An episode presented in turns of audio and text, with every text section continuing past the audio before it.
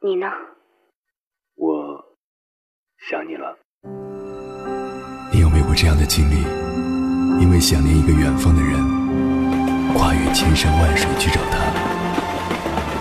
当你出现在他的面前，你发现他也在等你。好久不见。好久不见。原来我们早已彼此守候。我是迎波，这是我的故事。中央人民广播电台交通广播《心灵夜话》栏目，千山万水只为你。凌晨时分，让我收藏你夜晚的思念。我是迎波，我在等你。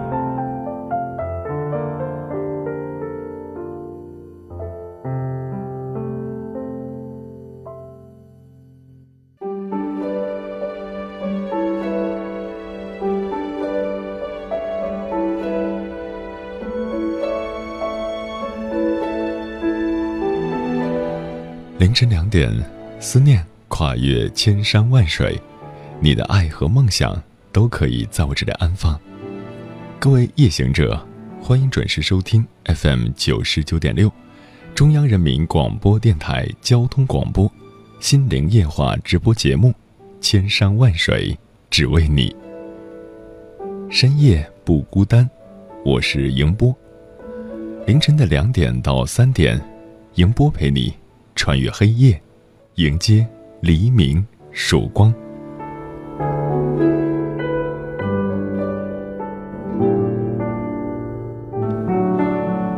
当我们还是一个婴儿的时候，父母就已经守护在我们身边了。也就是从出生的那一刻起，父母开始了他们永远不变的爱与呵护。十月怀胎，艰辛痛苦，度日如年。母亲为了肚子中的你长得健康，时时刻刻都在注意自己的身体。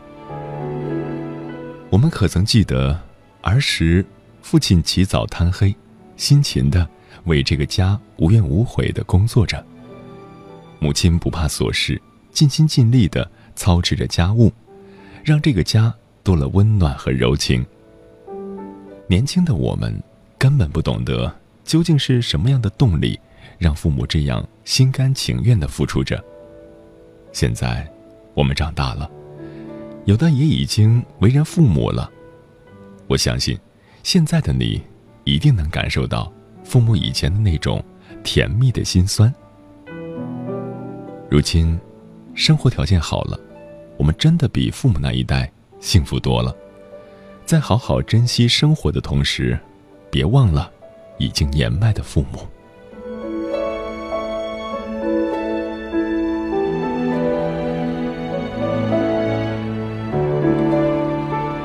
今晚跟朋友们聊的话题是：可怜天下父母心。无论在哪里，父母的心都离我们很近，因为他们时时刻刻都在牵挂着我们。无论多叛逆，父母始终在我们身后，因为我们永远都是他们的孩子。孩子总会长大，父母终将老去。在父母需要人照顾的时候，让我们多一点耐心吧。可怜天下父母心，人生莫忘父母恩。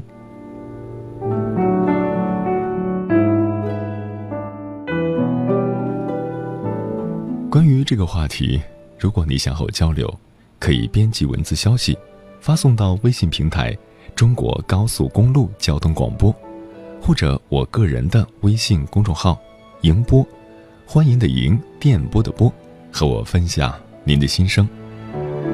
我们在北京、天津、河北的直播频率是 FM 九十九点六，湖南的直播频率是 FM 九零点五。如果你错过了直播，想要回听往期的节目，可以在央广网音频板块找到高速交通广播，查找日期，下载回听。你也可以在音频类的手机 app 直接搜索“千山万水只为你”，关注即可。还是期待各位朋友能够参与到今晚的话题当中。我们今晚的话题是：可怜天下父母心。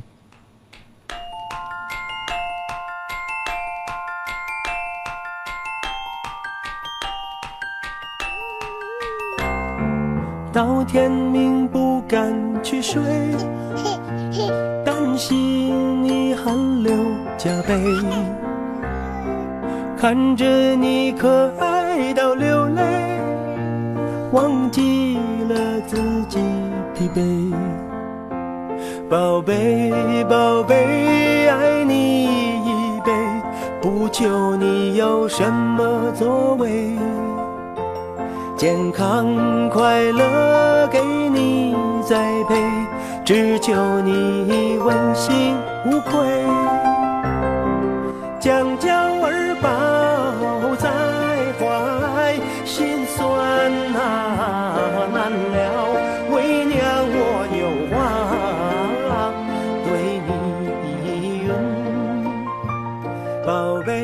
宝贝，走出堡垒。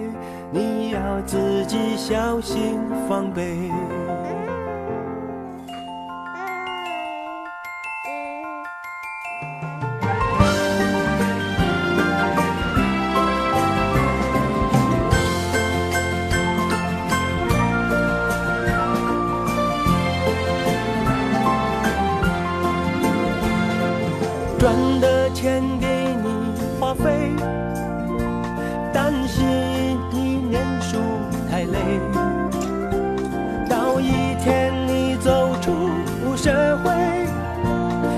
心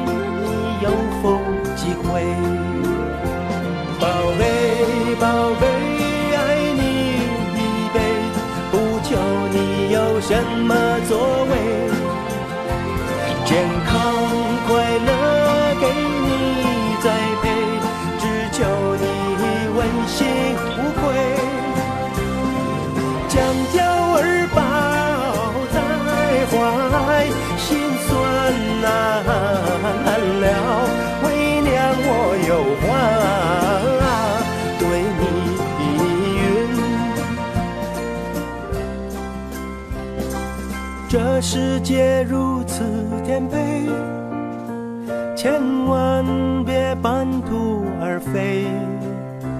千辛万苦把你栽培，那苦心你知道没？浪迹天涯的游子们，你有多久没回家了？在外奔波多年的你，是时候回家了。回到家里，你是否发现，家里有你在外永远也感受不到的温暖？常回家看看，家里的每一次变化都存放着你曾经的记忆，犹如时间在为你停留。回到家里，你是否发现，父母苍老了许多，头上又多了好几根白发？或许他们真的老了。你是否发现，你的房间总是一尘不染？正是父母在每一天的打扫，才保持如此的光洁。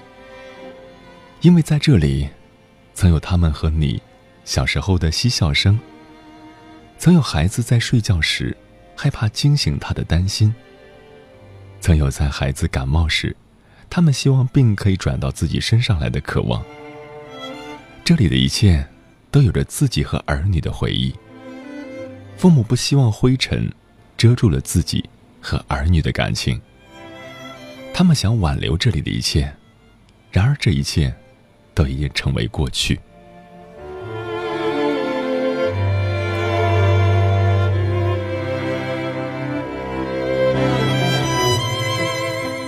人生就是这么匆匆忙忙的赶往每一个下一站。或许你会淡忘许多东西，但是家，你不能淡忘。如果你对家不理不睬，便也会在匆忙中带走家的欢笑声。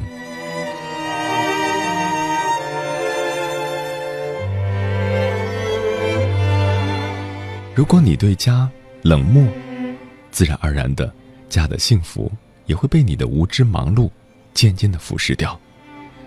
不要再说忙。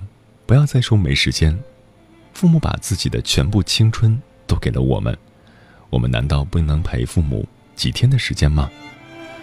父母需要我们，我们离不开家。今晚，跟朋友们分享的第一篇文章，名字叫《可怜天下父母心》。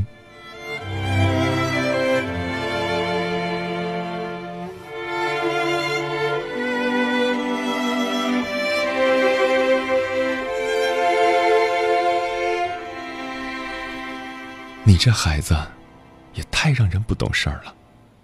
妈妈失望地说：“不要你管。”我当时年轻气盛，还有点叛逆。你是我儿子，不要我管，不想让我管，你给我滚出去！妈妈的声音中带着颤抖，带着难过。我和妈妈又吵架了。我赌气的跑出家门，越跑越远。也不知道走了多久，突然觉得肚子饿了。刚巧前面有个馄饨摊儿，可惜出来的时候太着急了，身上连一个硬币都没带。我对着卖馄饨的阿姨吞了吞口水，阿姨会意的笑笑，轻声的问我：“你是不是饿了？来吃碗馄饨吧。”可。可是我没带钱。啊，没关系，这碗阿姨请你。我小心翼翼的吃起了这碗馄饨，看着跟妈妈年纪差不多的阿姨，不禁流下眼泪。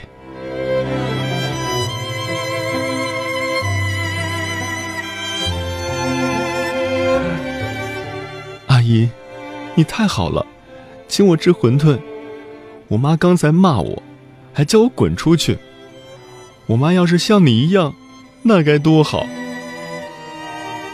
孩子，你怎么可以这样想呢？我才给你煮了一碗馄饨，就说我好。你想想，你妈把你养这么大，给你做过多少饭呀？吃完，快回家吧，别让你妈等着急了。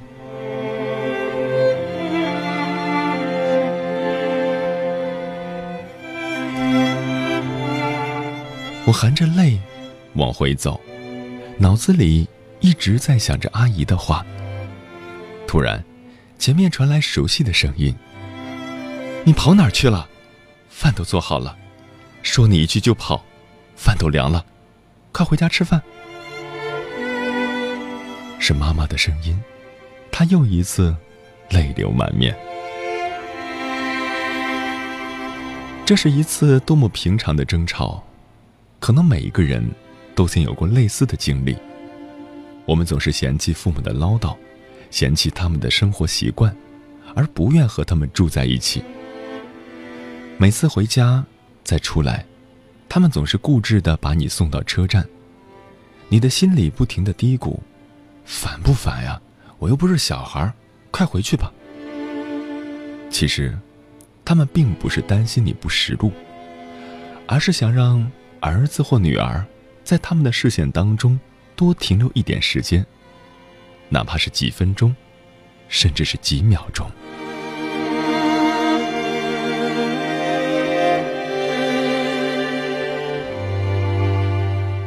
当你登上车子，决战而去的时候，他们还在那儿，不停的招手。这时，你才发现，他们已经不再年轻。在你的眼里，父母永远不会放下手中的活儿，永远不知道什么是累。事实是，我们都忽略了，在我们慢慢成长的同时，父母却在一天天老去。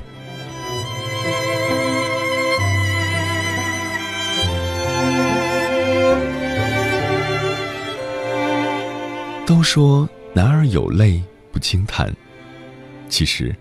大家都忽略了后一句，只因未到伤心处。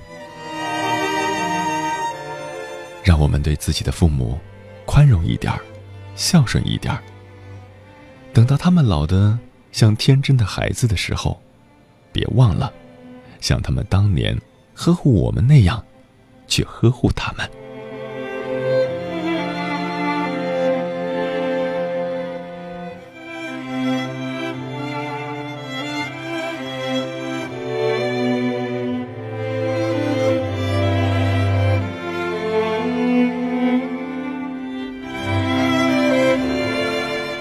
感谢此刻依然守候在电波那头的你，这里是正在陪伴你的千山万水，只为你。我是迎波。今晚跟朋友们聊的话题是“可怜天下父母心”。关于这个话题，你有任何想说的话，都可以在微信平台“中国高速公路交通广播”，或者我个人的微信公众号“迎波”，欢迎的迎，电波的波，留言告诉我，和我分享你的心声。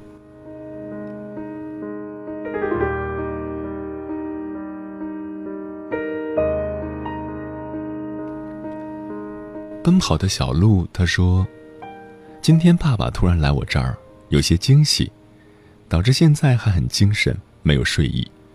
妈妈明天过来，清明节三天而已，他们本不需要过来的，可是牵挂着考编的女儿，看到我好好的，他们才会很开心。可怜天下父母心，祈祷今年能够入编，让他们不再因为对女儿有担忧，而来回的奔波。向来低调，他说：“今天在火车上碰见一大哥，跟他上高一的儿子通电话，态度很好，有耐心。”电话结束后，我说：“大哥，你脾气真好，平时经常要这么态度好好的跟孩子对话吗？”他说：“嗨，有什么办法呢？以前就因为没耐心，孩子初中逆反，后来读了一般的高中，现在上高中了。”不能再吃这个亏了。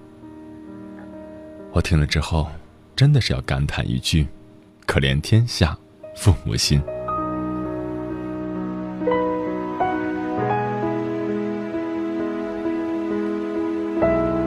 流浪儿他说：“只能深深的感慨，可怜天下父母心。无论孩子如何，父母总归是最关心孩子的，而孩子却无法明白父母的用心良苦。”迟早，自己做了父母就能明白了；晚的，也许一辈子都无法理解。迷你他说，过年回家看到爸爸妈妈添了很多白发，我们长大了，父母却在慢慢的变老，心里很不是滋味。晚上妈妈给我打电话，问我假期怎么安排。这次放了十天的假期。我要回家，好好的陪父母。父母在，不远游。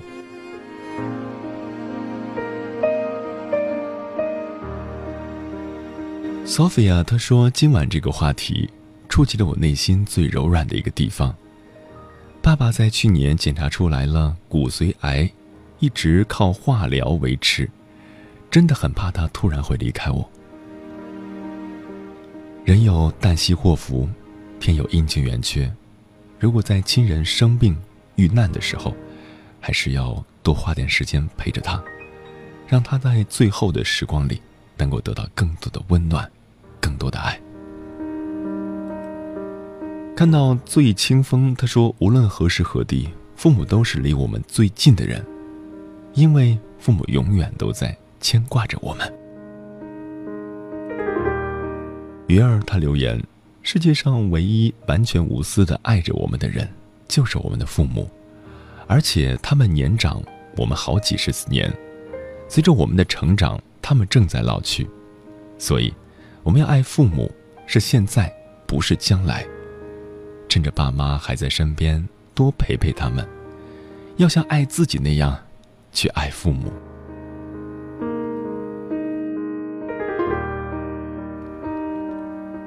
说的非常的好，要像爱自己那样去爱父母。父母对我的爱胜过了他们爱自己。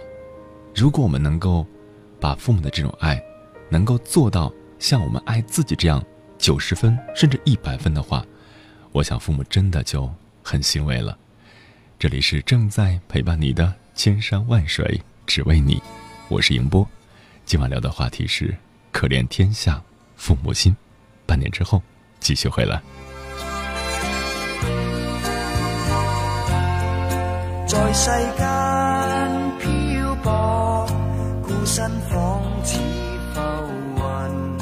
心底里每事亲添百感。父母恩千丈一生把我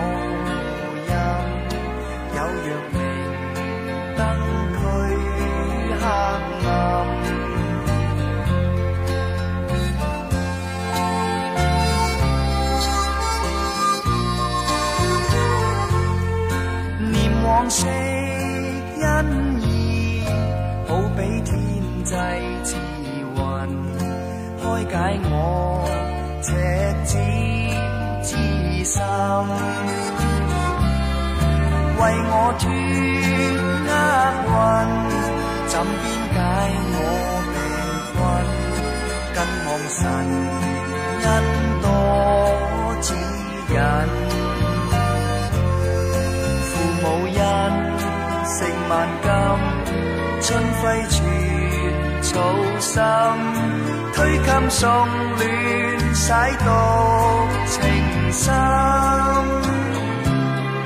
尽孝守本分，此生尽照父分，挂念前亲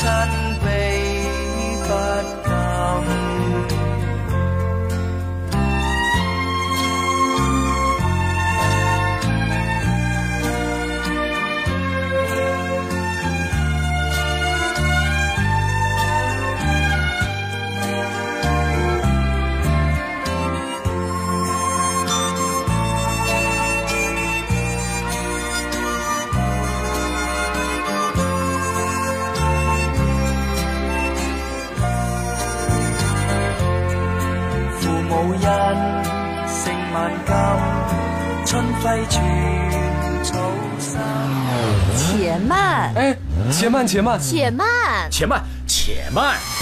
路上再畅快，也可以慢点开，安全到家才是福。现在陪伴您出行路上的是中国高速公路交通广播，出行高速度，享受慢生活。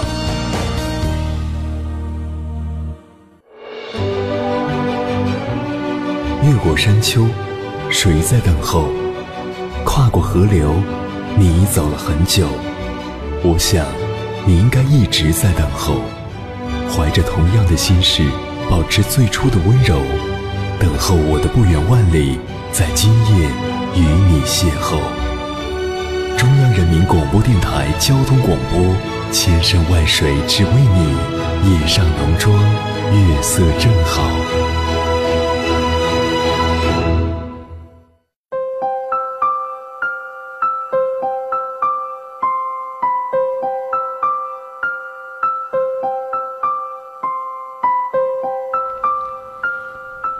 欢迎回来，各位夜行者，这里是正在直播的中央人民广播电台交通广播心灵夜话节目《千山万水只为你》，深夜不孤单，我是迎波。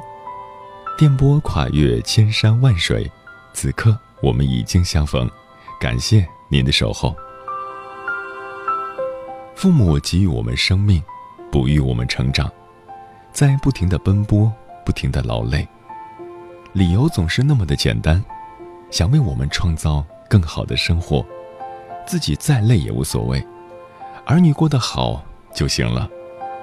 在外承担生活的压力，回家还要承受孩子的无理取闹，但是父母从来不为此计较，还不断的教我们如何去做人，教育我们要好好学习，好好工作。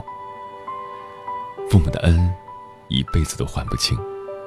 接下来，跟朋友们分享的故事，名字叫《我可怜又可敬的爸爸》，作者随心所笔。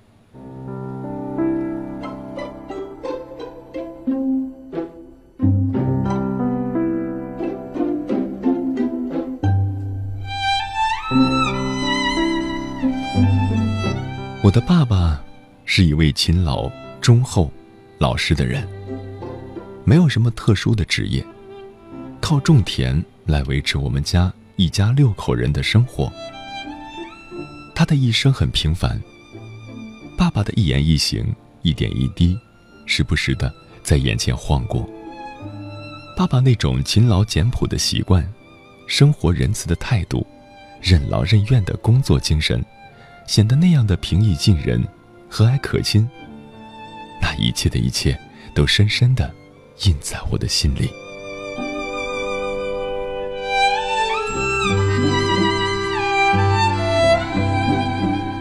我的爸爸出生在一个贫困的大家庭里，家中兄弟姐妹五个人，他排行老二。他的个子不高不矮，体型匀称，上过高中。由于受家庭条件影响，没有去接受更高层次的知识，便留在家中干起农活来。正值那艰苦的岁月里，没有人肯帮助爸爸度过那一个个不眠之夜。由于家境不富裕，时常给爸爸带来几分忧愁，几分不快。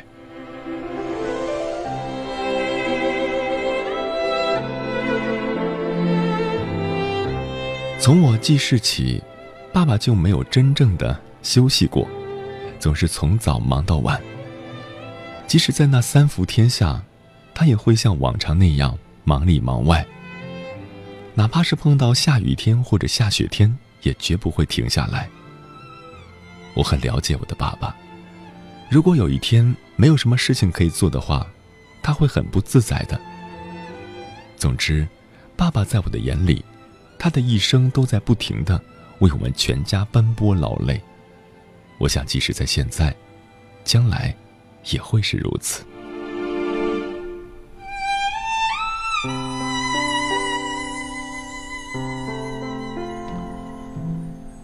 在我的记忆里，爸爸是一个对子女非常严肃的人。记得我们读书的时候，爸爸对我们四个兄妹非常的严格，特别是对哥哥。哥哥是一个很爱玩的男孩，时不时会引起爸爸的不悦，以至于经常受到爸爸的打骂。我和妹妹们在各方面都比较自觉，自然就不会受到爸爸的体罚。我记得爸爸说，说的最多的一句话就是，每当他看到我写字的时候，我的眼睛跟书本挨得很近，或者走路弯着腰，他看见了都会走到我眼前说。我说过多少回了，你怎么屡教不改？有时爸爸不高兴的时候，会狠狠地责骂我一顿，那种感觉，我仍记忆犹新。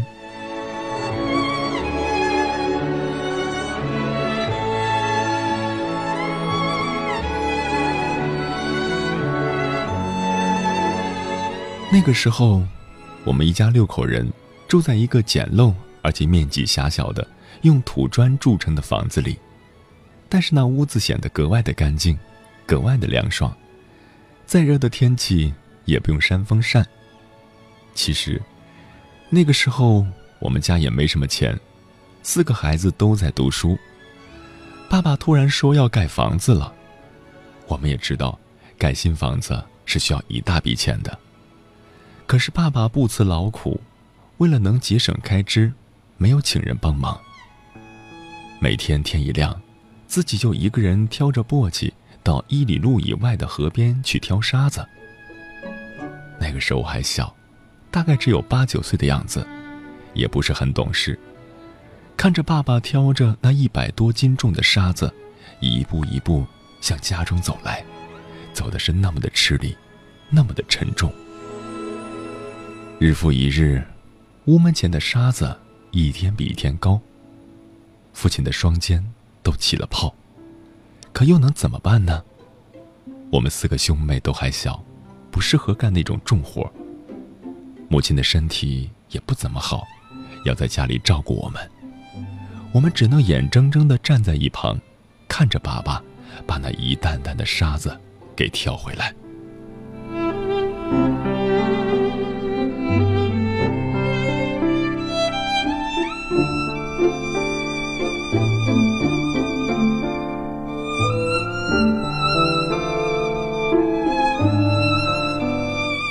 有一年，雨水不怎么好，田里和土地里都没有什么好收成。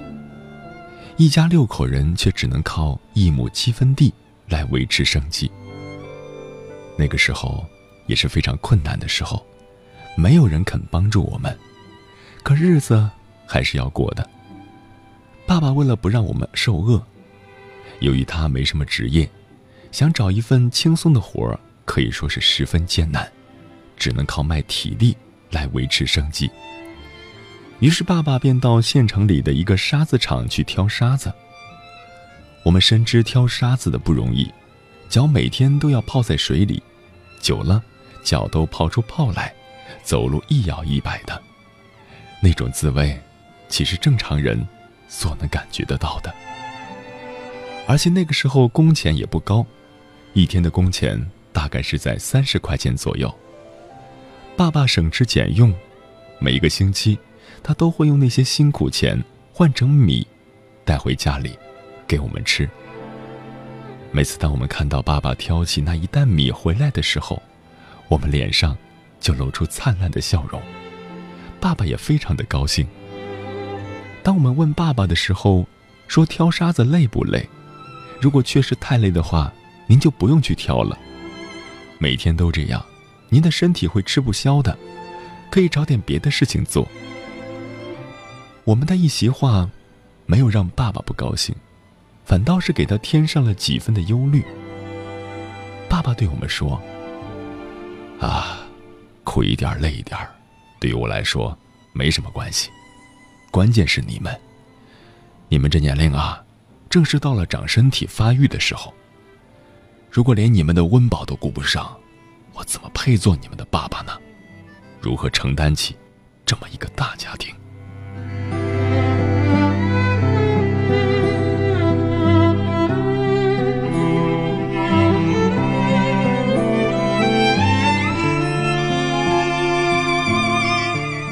还有一件事，是我永远都不会忘记的。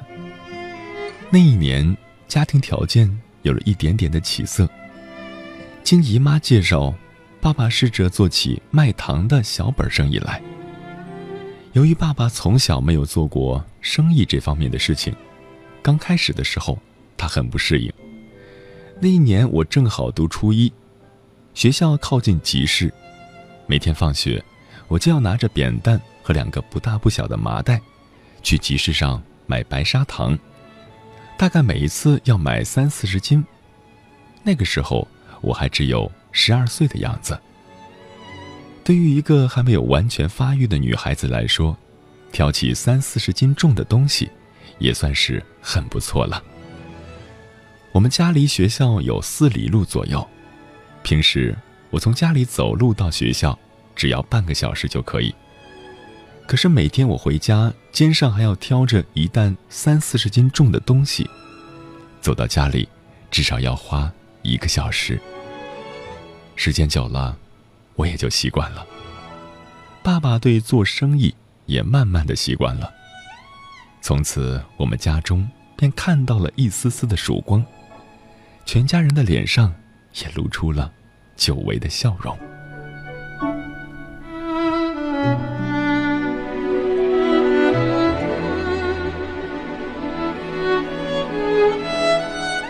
可是那样的光景，并不长久。爸爸原本想着把剩余的积蓄去还债的，可是没能如他所愿，反倒是灾难又一次降临到了爸爸的身上。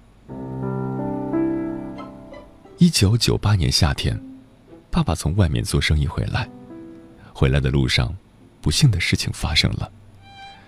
爸爸忽然发现肚子很疼。而且越疼越厉害。幸好遇到一位好心人，来到我家，把这个不幸的消息告诉了我们。我和妈妈连夜打着火把，把爸爸送到了医院。经医生诊断，说我爸得了阑尾炎，要立即动手术。我和我妈都惊呆了。我的天哪，哪来这么多钱呢？当我一想到爸爸躺在病床上，发出那种痛苦的呻吟时，我的双眼已经溢满了泪水。好想帮助爸爸，可是我心有余而力不足。我和妈妈只能用双眼凝视着爸爸。爸爸对妈妈说：“真是不好意思，我这次又给你们添麻烦了。做手术是不是要花很多钱？看来我这回……”是真的没法活了。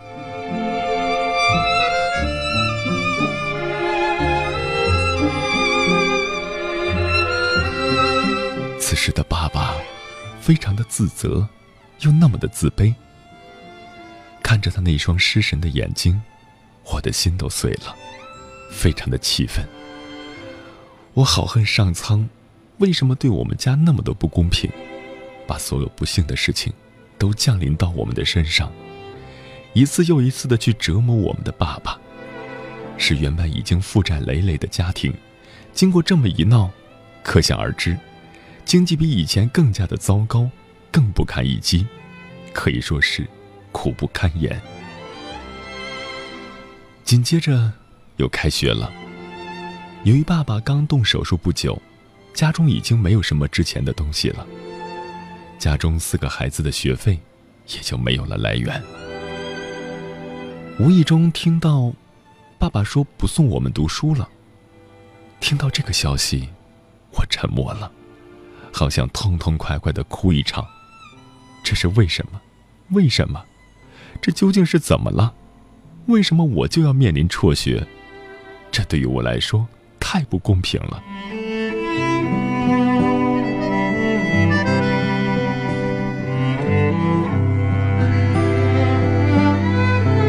开学的那几天，看到我的同学背着自己的新书包，高高兴兴的。奔向学校的情景，我哭了。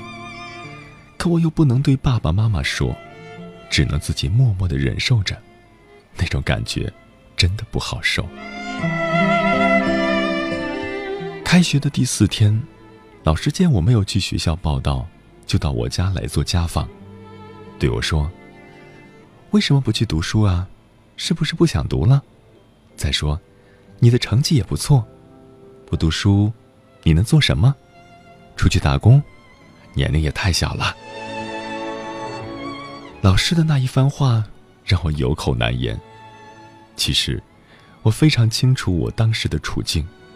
我也知道，如果我没有丰富的知识，就不可能有一个好的未来。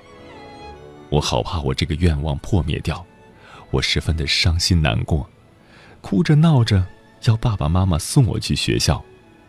可事情……并不是我想的那样。家里没有钱，总不能逼自己的父母去卖血送我读书吧。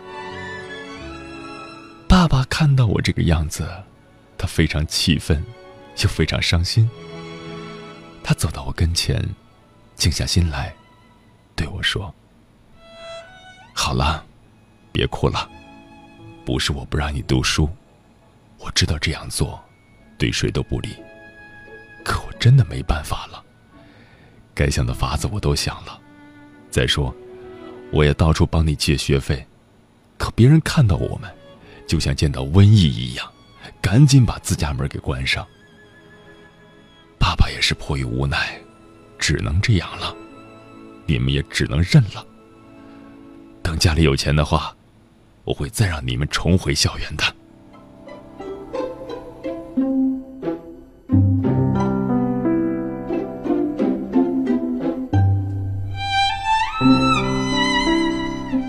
知道，爸爸也是迫不得已而为之，我也没有什么好抱怨的。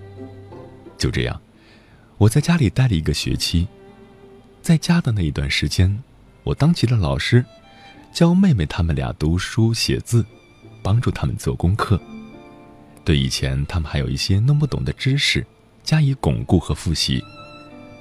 在停学的那一个学期，我没有荒废我的时间，同样也没有放弃学业。我把以前读过的书，仔仔细细，从头到尾的重新复习了一遍。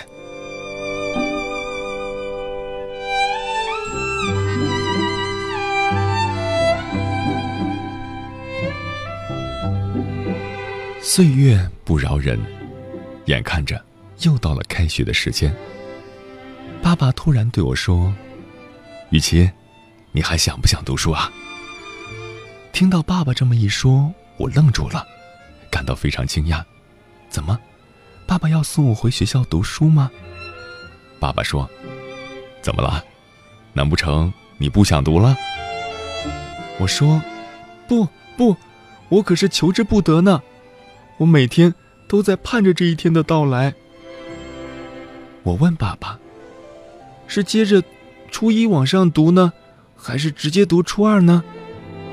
爸爸问我，你说呢？我呀，我也不晓得。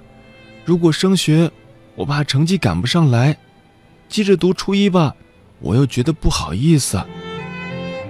爸爸听我这么一说，明白了我的意思，他说：“好了，我明白你所说的了。既然这样，你就升学吧，直接读初二。我想，只要你加倍努力，凭你的聪明才智，一定能赶得上去。我相信我的女儿是最棒的，你一定能取得跟以前一样的好成绩的。”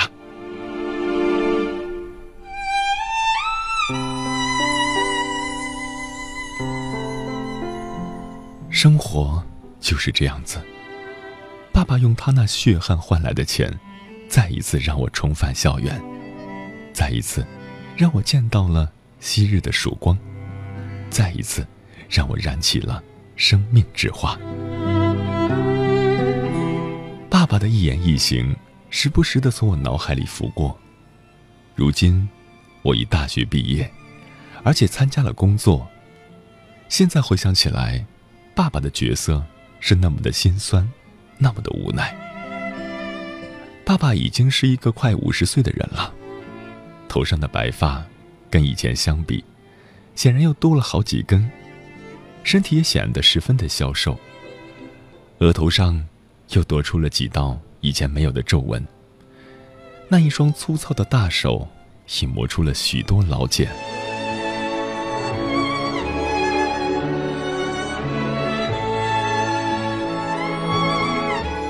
我的爸爸，为了我们这个家庭，付出了他的全部力量，耗尽了他的全部心血。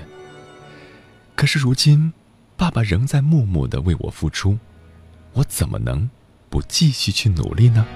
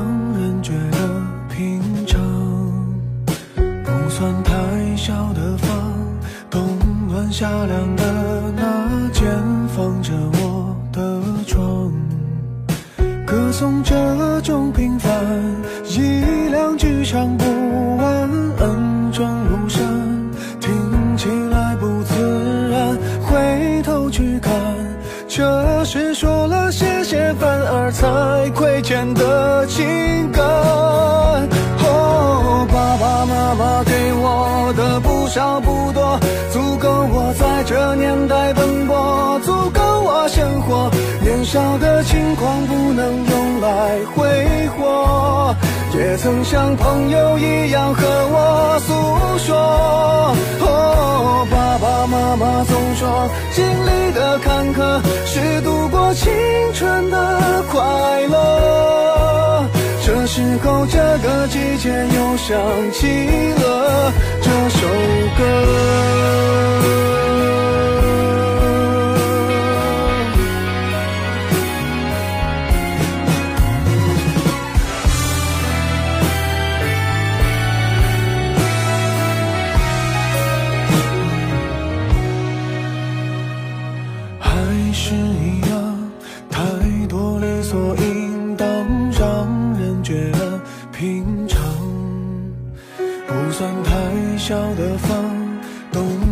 夏凉的那间放着我的床，歌颂这种平凡，一两句唱不完，恩重如山，听起来不自然，回头。去看，这是说了谢谢反而才亏欠的情歌。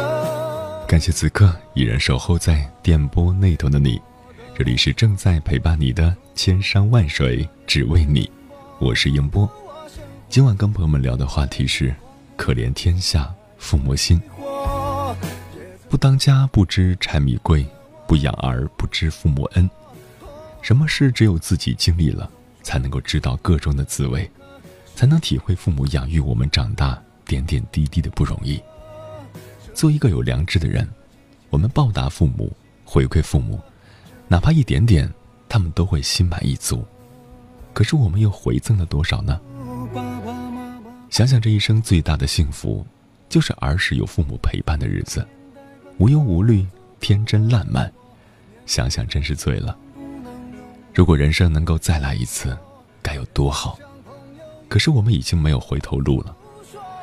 我们能做的，就是趁着父母健在，多陪陪他们，就像当年父母陪伴我们成长一样。如果父母已经不在了，那就好好的照顾自己，因为他们永远都和我们同在。这首歌。时间过得好快，转眼要跟各位好朋友说再见了。感谢您收听本期的《千山万水只为你》，我是迎波。如果你对我的节目有什么好的建议，或者想要投稿，可以通过我的个人微信公众号“迎波”，欢迎的迎，电波的波，随时发送留言给我就可以了。在明天的同一时段，千山万水只为你，与你。不见不散，晚安，夜行者们。